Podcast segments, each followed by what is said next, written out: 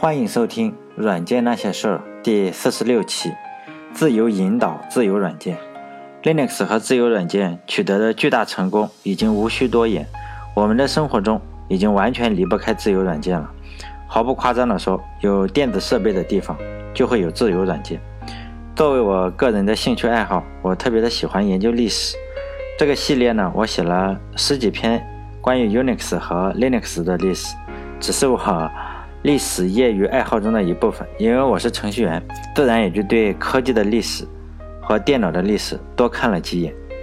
分享这些年来看历史一些我个人的意见。先说一下结论，我再去论证。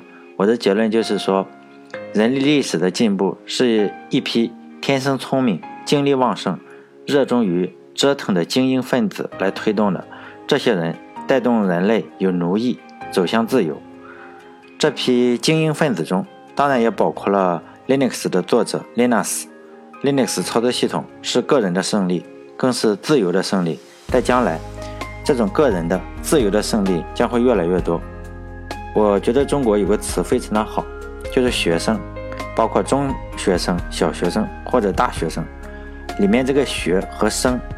这两个字实在是太有内涵了。学自然就是学习的意思，生呢自然也就是生活生存。学生学生学着生存下去，而不是学死，而是学生。很多人学着学着就自杀了，或者是碰到个小挫折然后跳楼了。比如说，我们总是在网上看到有的人失恋了，就跳楼自杀了。但我个人来说，我至今为止最瞧不起的人就是。因为失恋而自杀，或者和导师闹了矛盾自杀了。你说你上个学，大不了退学，根本就犯不上跳楼自杀。所有的这些呢，我都认为他是一个不合格的学生，这属于学死了，而不是学生。为什么我喜欢看历史呢？难道仅仅是为了喝酒以后在酒桌上炫耀一下吗？但你说这个炫耀也当然是非常重要的一部分，但是更重要的是。从中学到一点东西，为什么这么说呢？比如说，当我们在学习秦始皇，你说有没有用处？我们如果知道秦始皇是不是吕不韦的儿子，这种事情的用处其实是并不大的。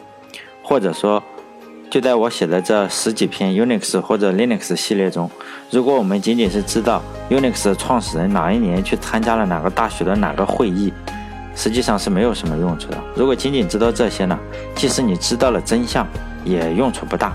比如说，今天我们如果挖到了秦始皇的骨头，也挖到了吕不韦的骨头，而且上面还有真的 DNA 还活着，我们给他做一个亲子鉴定，然后就可以得出完全准确的答案，也不用猜，我们就知道这个秦始皇的老爸是不是吕不韦。但是这种事情呢，也只适合在酒桌上去谈一下。这种故事呢，本身是没有什么用处的。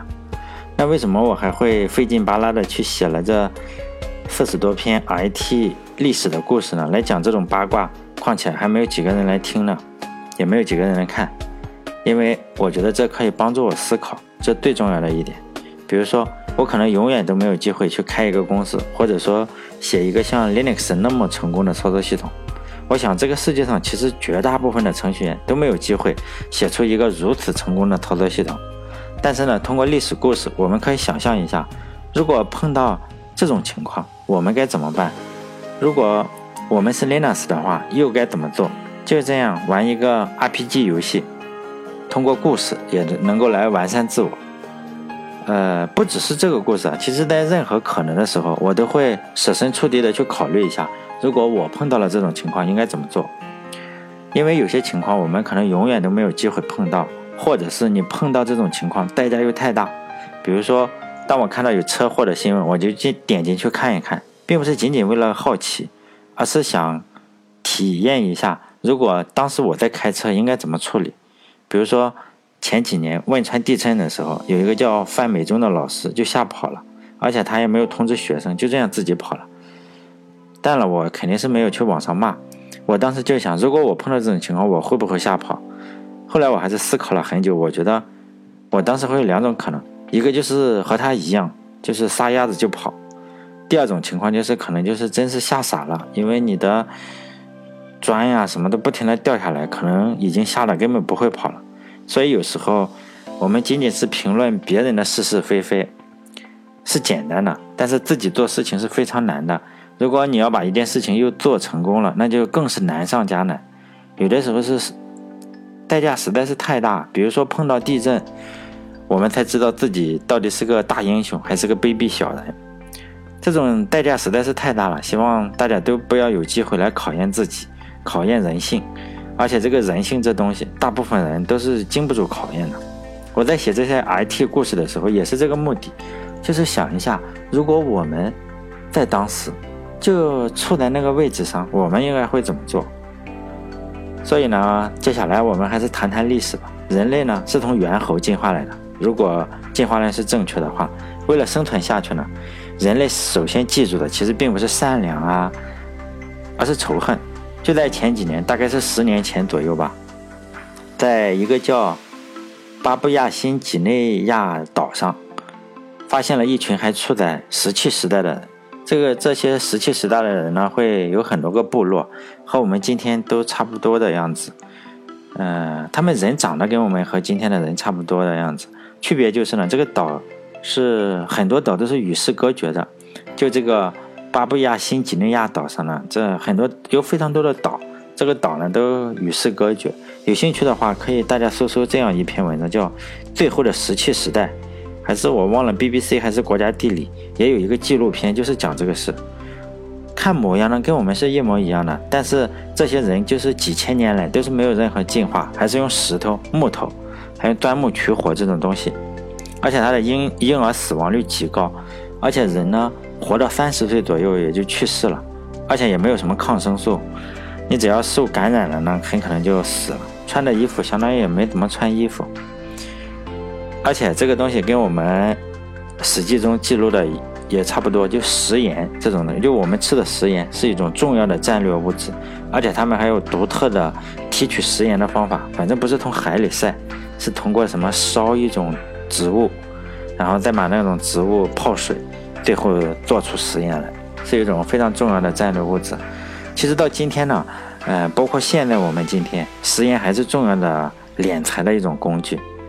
何况这个石器时代的这个部落呢，部落和部落之间也会为了争夺食盐去打仗，而且他们人还都是处于石器时代嘛，还都是比较野蛮。就是你打输了的话呢，就把人的头割下来，有的人。就是可能就烤烤吃了，很可能在我们石器时代的祖先也是这个样子，我觉得非常有可能，因为这些人三十来岁就死掉了，基本上你也记不住什么东西，但是他们也不学习，就是靠口口相传。最记住最重要的东西就是仇恨，就是对其他部落的一些仇恨。如果你生下小孩来，因为小孩死亡率非常的高，如果你生下来，他们都是半年以上或者是一年。才会给他起一个名字，因为小孩很可能就在这段时间就去世了。即使小孩侥幸生存下来的话呢，他们就会每天告诉他哪个部落杀了咱们多少人，抢了多少食盐啊。然后这些孩子长大了呢，就是去打架，赢了呢你就哎割人家的头，输了就是头被人家割下来，就是就靠仇恨，然后聚集了一个又一个的部落。所以呢，仇恨才是凝聚力。所以呢，对。包括我们已经进化了两千年或者几千年的现代人来说，对很多国家至今还是这样。为了有这个凝聚力，其实跟这些部落差不多，就是仇恨教育。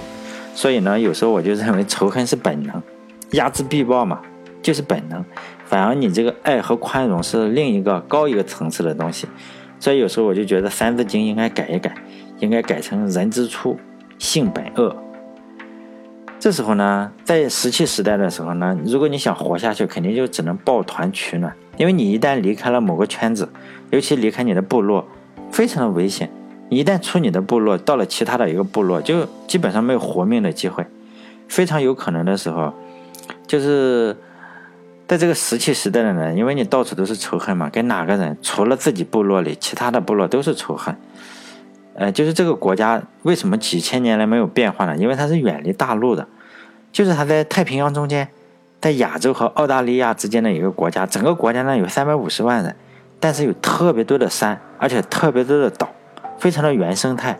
所以现代包括今天啊，呃，咱们人就不去打扰那些部落的，就是原住民嘛，他们还现在还是这样生活的，就靠石器时代的方式在这样生活，没有人去打扰他们。我之所以这样讲一个好像八竿子打不着的故事呢，就是为了说，古代的时候其实是没有什么个人自由的，在没有自由的情况下，你还活不到三十岁。如果有自由的话，真是有可能三岁都活不到，因为你到处乱跑的话，真是三岁都活不到。所以说呢，在石器时代的时候，人类也就没有这个自由和个人的概念，因为你一想自由，一想到个人，哎，然后不小心跑出去，然后到了其他部落，你就被人有可能就当烧烤烤着吃了，是吗？再后来，就是在两千年前的时候吧，就因为这个故事，我就是只想谈谈西方，谈谈 Linux，因为毕竟是西方出来的，包括很多的开源软件、自由软件都是西方出来的。而且不可否认的是，近几百年来，几乎所有的好东西，就我们今天日常用的电脑、电话什么，都是西方造出来的。所以呢，我只是说一说西方。呃，这个故事啊，只讲西方，不讲东方。东方的故事有很多讲的嘛，比如说你可以去看新闻联播，天天讲东方的故事。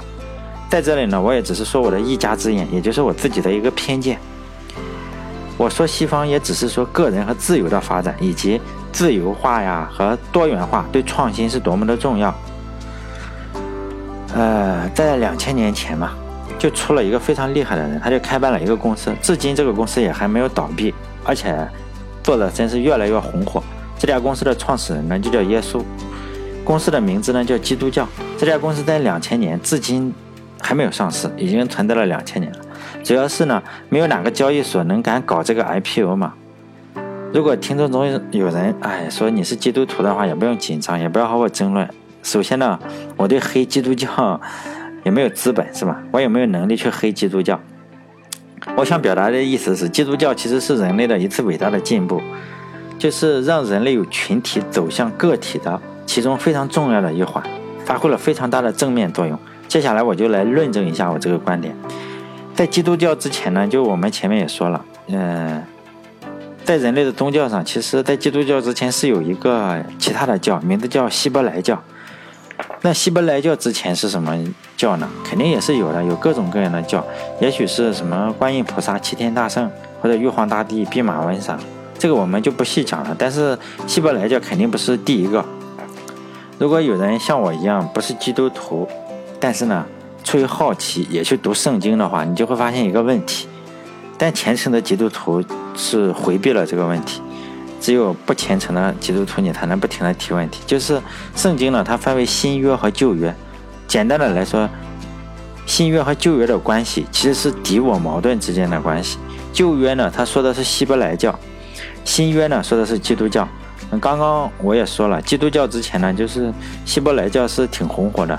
希伯来教的创始人叫摩西，我不知道大家如果看美剧或者看什么电影，应该听说过摩西十诫这个词吧？就十条戒律。如果没有听说过摩西十诫这个词的话，肯定听说过猪八戒。八戒也是八条戒律，然后八戒比十戒肯定是少两戒，它叫摩西十戒。咱们中国这边有很出名的人物叫猪八戒嘛，意思其实是一样的，就是十条你必须要遵守的规则。就必须要遵守，和我们伟大的红军当年有什么三大纪律八项注意差不多。在这个摩西世界里呢，最重要的就第一条，就是说你不能信其他的神，你必须只能信我。就是说你们如果信其他的神呢，你就最好是赶紧把你们信的那些什么观音菩萨、玉皇大帝、齐天大圣或者天蓬元帅什么的，就都扔了，赶紧信我。这个摩西呢，这个人就是非常的。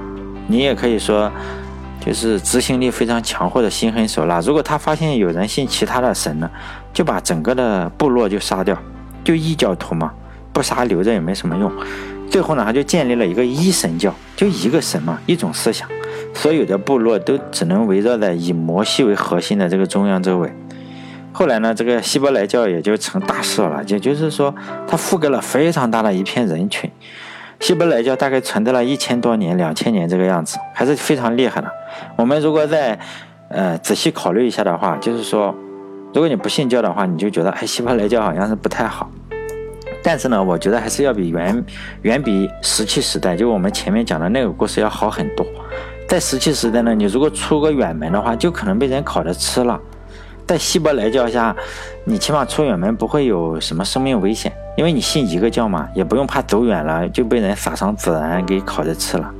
因为大家都信一个教，你不信，那些不信希伯来教的呢，那些摩西同志已经帮你处理掉了。就在这个一教之下呢，还是比那种部落的情况下自由度还是大了很多。这个自由度肯定还是不是特别自由，但是呢，比石器时代的时候还是要自由很多。你可以到处走了嘛。希伯来教，但主要就是说他的忽悠对象就是希伯来人。摩西也说了，你只要信我，别着急，你只要信好了，让上上帝高兴了呢，就把咱们所有人就接到天上上去，就天堂。其他那些不信的人呢，或者是信其他教的人呢，就是说。嗯，天使也不管他们，上帝也不管他们，就通通下地狱。一方面呢，我觉得真有人相信这个，就大家咱们只要好好的跟着摩西，或者信这个希伯来教，就是早晚是去天堂。所以大家也就这样凑在一起，好好的信。另一方面，我觉得信一个教也比也并不是很差。也比以前的时候要想很多。如果你有很多的宗教之间互相残杀的话，还不如信一个。你信一个的话，起码能安安稳稳的过日子，总比要互相残杀的强。所以呢，就这个希伯来教还是兴盛了一千到两千年。呃，再说一下，我这个公众号主要内容就是写历史，尤其是写 IT 的历史。就是我在考虑这个 Linux 为什么会兴盛的时候呢？而且大量的好东西，尤其是软件，都出现在西方，这肯定不是巧合。如果你只有一两个出现在，呃，西方，其他的出现在东方，也许不会，这个我们可以说是巧合。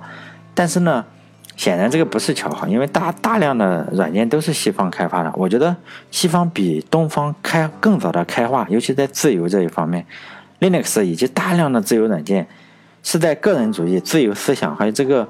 多元文化的土壤上才能发展起来。如果你没有这个，可能会比较麻烦。就我就在这样写分析或者写想，就在想的时候，就想着想着就写多了，索性也就写多也就写多吧。主要是第一，我这个提炼观点的能力不行，就写着写着总是写多。这个我本来只想写 Linux，但是想着想着，哎，你这个从文化上去分析，为什么 Linux 和众多的自由软件都在西方的话，如果你要从西方写起呢，你难免要以我的这种个性或者这种臭毛病，难免要追溯一下历史。比如说 Linux 的历史，你要承接 Unix 历史吧；Unix 的历史，你有可能讲着讲着就承接电子管的历史；电子管的历史，你又承接电的历史。这个电的历史，你又慢慢的又追溯到什么蒸汽时代，这样一直追上去，我觉得还是从两千年开始写吧。但我也不知道写几期啊，就这样写着。这期的内容就是说，呃，希伯来教相比于石器时代呢，肯定是一个非常伟大的进步，就是把人呢从一个小小的部落中解放出来。虽然你这个思想还是受到进步，但是起码不用怕，就是说你为了争夺食盐，哎，被人给砍头了。就人类的自由和个体，也算是在希伯来教的带领下，算是一次很伟大的解放。在下一期的时候，我就再讲讲耶稣创办的这个基督教，他在这个希伯来教的基础上，又一下子解放了一下人类。说实在的，基督教这家公司至今两千年了，光教堂这个资产，你如果算算，它每个教堂都是在非常好的地方，并不是差的地方。就全球的上市公司，如果他把这个教堂都卖卖的话，全球的上市公司有一家算一家，包括微软、谷歌，包括什么各种的公司，IBM 这种加起来，如果基督教把全球的地产这样卖掉以后，把这些上市公司全部私有化，一点问题都没有。下一次呢，我们就讲一讲这个基督教是怎么在希伯来教的基础上，哎，又一下子打破了希伯来教的这个束缚。又把人这样解放了一下，好，再见。